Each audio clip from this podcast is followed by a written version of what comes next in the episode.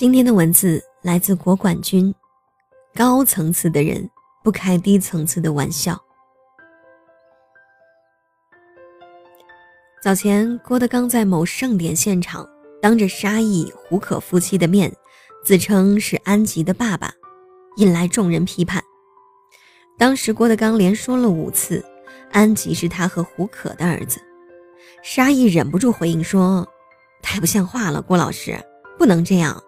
人都说我那个老二小鱼儿长得像岳云鹏呢，您再说老大像你的话，我就没法活了。”但郭德纲却接着说：“没事儿，那说明你们家人好客。”虽然现场气氛很和谐，但是事后许多网友觉得郭德纲玩笑开过了，但郭德纲却连发两条微博拒绝道歉。他表示自己跟胡可、沙溢夫妇他们家特别熟，玩笑开惯了。而网友则觉得郭德纲作为大师。开这种内涵玩笑，有失身份。后来，沙溢、胡可夫妇在受访的时候，也首度回应了这件事情。胡可说：“大人们互相开开玩笑可以，但是在小孩子面前讲，他就可能以为你讲的是真的。成年人之间开玩笑，互损、互黑。”那都是因为彼此知道是玩笑话，但是小孩子的世界很简单，一个玩笑开的不恰当，很可能给孩子留下阴影，甚至影响孩子的成长。有素养的成年人宁愿闭嘴不说话，也不开没有尺度的玩笑。好的玩笑得分场合。第四十六届金马奖，黄渤和张家辉领影帝奖。黄渤一上台就调节气氛自嘲。记得刚考上北京电影学院的时候，有的同学就说：“黄渤也考上电影学院啦，现在的招生标准太松了吧？”话音刚落，全场哄笑。在某届金曲奖上。小 S 作为颁奖嘉宾，不断喊台湾的著名乐队苏打绿的主唱吴青峰为“峰姐”，清风黑脸离席。这种玩笑如果放在小 S 自己的节目《康熙来了》，那么是没有什么问题的。但在金曲奖这种圈里人集中的地方，如此玩笑，无异于打了别人的脸。大场合人多，一切把话头对准他人的玩笑，都得慎之又慎。虽然小 S 情商很高，但仍有考虑不周全的时候。蔡康永事后的话算是一针见血。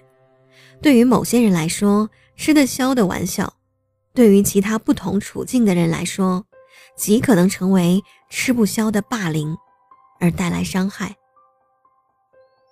开玩笑是一门尺度的艺术，你的玩笑对谁开，怎么开，开多少，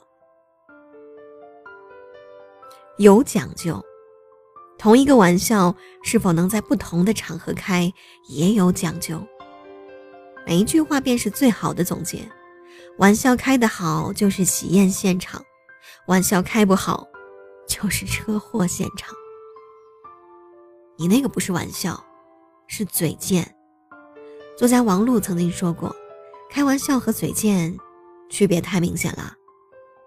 一看对方感受，对方没有不舒服，就是开玩笑；对方不舒服，那就是嘴贱喽。二呢是看是否凸显了自己，不凸显自己就是开玩笑，凸显自己就是嘴贱。生活中不乏见到这样的情形。哎，我说你呀，你连写份文件都写成这样，将来怎么嫁得出去？生出来的孩子也是笨的吧？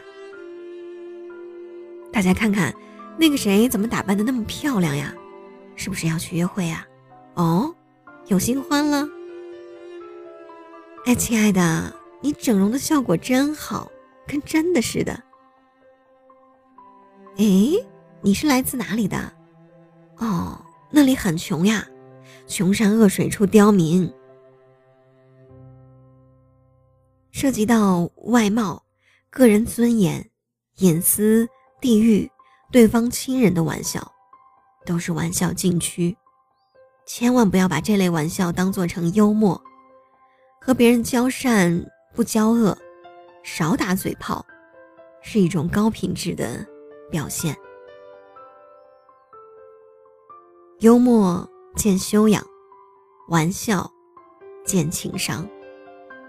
有一对长辈夫妇，以前在乡下养鹌鹑，有一次过年走亲戚，那位长辈女士烫了一个奇怪的发型。席间，大家吃鹌鹑蛋，有一位老人家眼花耳聋，说话声特别大，就属于那种类型。他大声喊：“你看看你，怎么烫个鸡窝头？”当时大家都觉得好尴尬呀，不知道怎么接。有一位长辈女士的先生便站起来说：“今天他去挑鹌鹑蛋，鹌鹑不肯给。”这头发呀，是被鹌鹑啄出来的。大家哈哈哈笑过就算了。别人说了很难圆的话，那就索性往夸大、荒谬的说。借着当下的情境，一个笑话就过去了。夸张得越是荒诞越好玩，先前的尴尬就越容易消解。这样下来，谁也不得罪。别看不少人想圆个场不尴尬，接得住话不冷场的技巧，都信手拈来。毕竟人来人往，唇枪舌剑都是需要长时间练习的。不要为了图些痛快的嘴瘾，漏嘴伤人，这怎么看来都不显范儿。若无十分的把握，闭嘴，其实就是最好的手段和教养。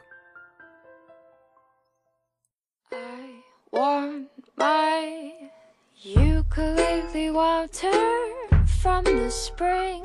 I give up almost anything for my soul to keep. And when I'm dry and there's nothing left and I'm feeling incomplete, I head up to the well and fetch myself a glass of ukulele water full of nutrients and love. And when I'm scared and I sing a song and I'm dancing in the dark The thing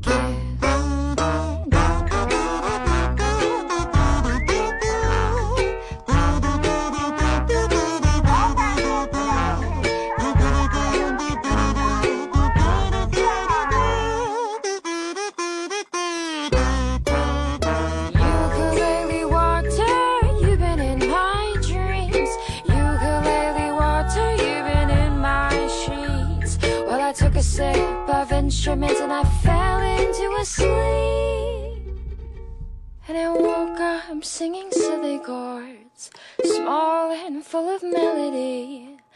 I'm a ukulele now.